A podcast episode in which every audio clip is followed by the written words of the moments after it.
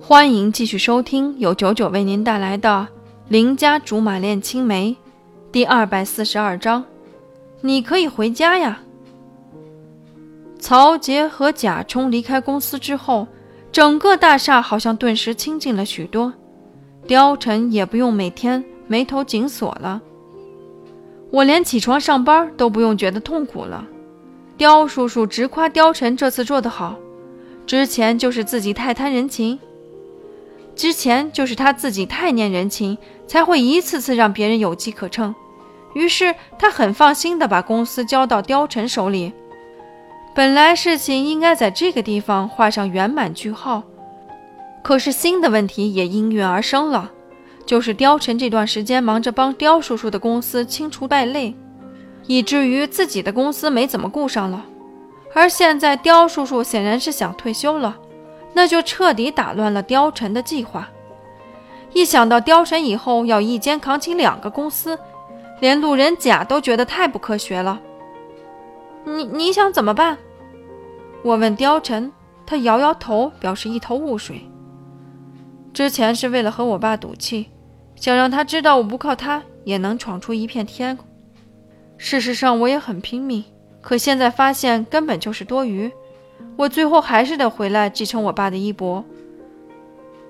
那我总不能说玩就玩，说不玩就不玩吧？做人要有担当。他们跟着我拼死拼活，才有今天的业绩，而我自己有出路，那他们呢？难道失业吗？我听着都觉得晕，可想而知，貂蝉处理起来有多为难。谁说不是呢？你和刁叔叔至少是一家人，所以回来也没有关系。可是他们就惨了。正要唠唠叨叨把自己的顾虑说一说，貂蝉打断我：“等等，你说什么？”我愣了愣，说：“你大不了就回来啊。”貂蝉忽然打了个响指，抱着我一顿狂啃，然后兴高采烈地说：“别看你平时活得像没带脑袋似的。”今天一下子就说到点子上了，我可以回家，那我的公司也可以回家呀。只要把两个公司合二为一，既增强实力又方便管理，最重要的是谁都不用失业，而且这样能促进竞争机制。管理层的人数是双倍，但管理层的位置只有那几个，谁都想占着茅坑，那就要看谁能给公司带来利益。我看我爸的公司这些年下来。人的思想都已经僵化了，早就没了危机意识。现在引入一批新鲜血液，他们要是不马不停蹄地为公司卖命，那就要面临被淘汰的下场。我擦擦一脸的口水，直骂他阴险狡诈，他则很开心，拥着我诚恳地说：“要是没有你在我身边出馊主意，凭我这么正直的人，还真做不了生意。”瞬间有种想吐血的冲动。到底是谁从小就奸诈来着？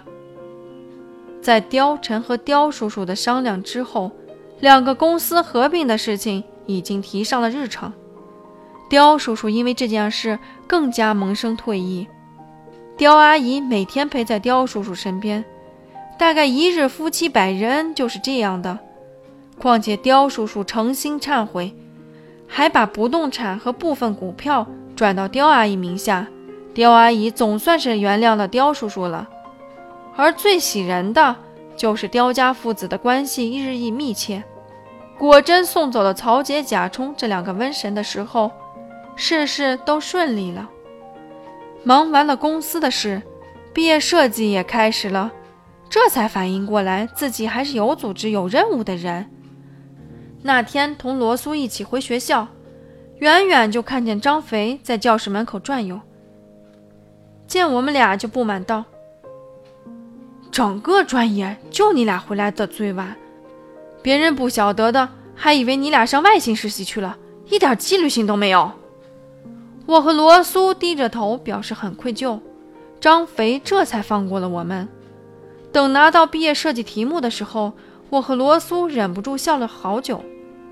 也不晓得学校做了些什么功夫，居然和刁叔叔的公司合作。要是我们的设计好的话，就能把创意卖给刁叔叔的公司。我本来不是学室内设计的，但还是同罗苏一组。他负责做室内设计部分，我负责做广告宣传片什么的。最重要的是，我能通过私人关系拿到第一手资料。传说作品好坏，除了专业导师的打分之外，还要参考公司的意见。于是刚开题，我和罗苏就有种胜利在望的感觉。罗苏不止一次的叫我动用和貂蝉的关系。从他这个大评委手里拿点人情分，我当时也是很动心的。可后来一想到我和貂蝉还没怎么着，就要他公私不分，实在太过火了，于是最终只能拒绝罗苏的请求。想一想，既然是毕业作品，为什么不好好检验一下自己呢？然而貂蝉知道以后，我还以为他会不高兴，没想到他不仅仅没有反对，还高兴坏了。他说：“要是你真做走后门的事情，我才要鄙视你呢。我貂蝉看上的人，怎么也不可能拿不出手。也不晓得是他夸我还是损我。在我还没弄清楚之前，他又说：‘不过就算拿不出手也没有关系，又不是搞表演，我自己知道你好就行。’所以你是把漂亮话都说完了，然后等着我出丑吗？”他摇头。当然不是，是时刻准备着在你出丑的时候给你善后，或者直接就不让你出丑，心里不住欢喜。很多人都在寻找一个能帮自己分忧解难的人，而貂蝉做的是那个不让我忧愁的人。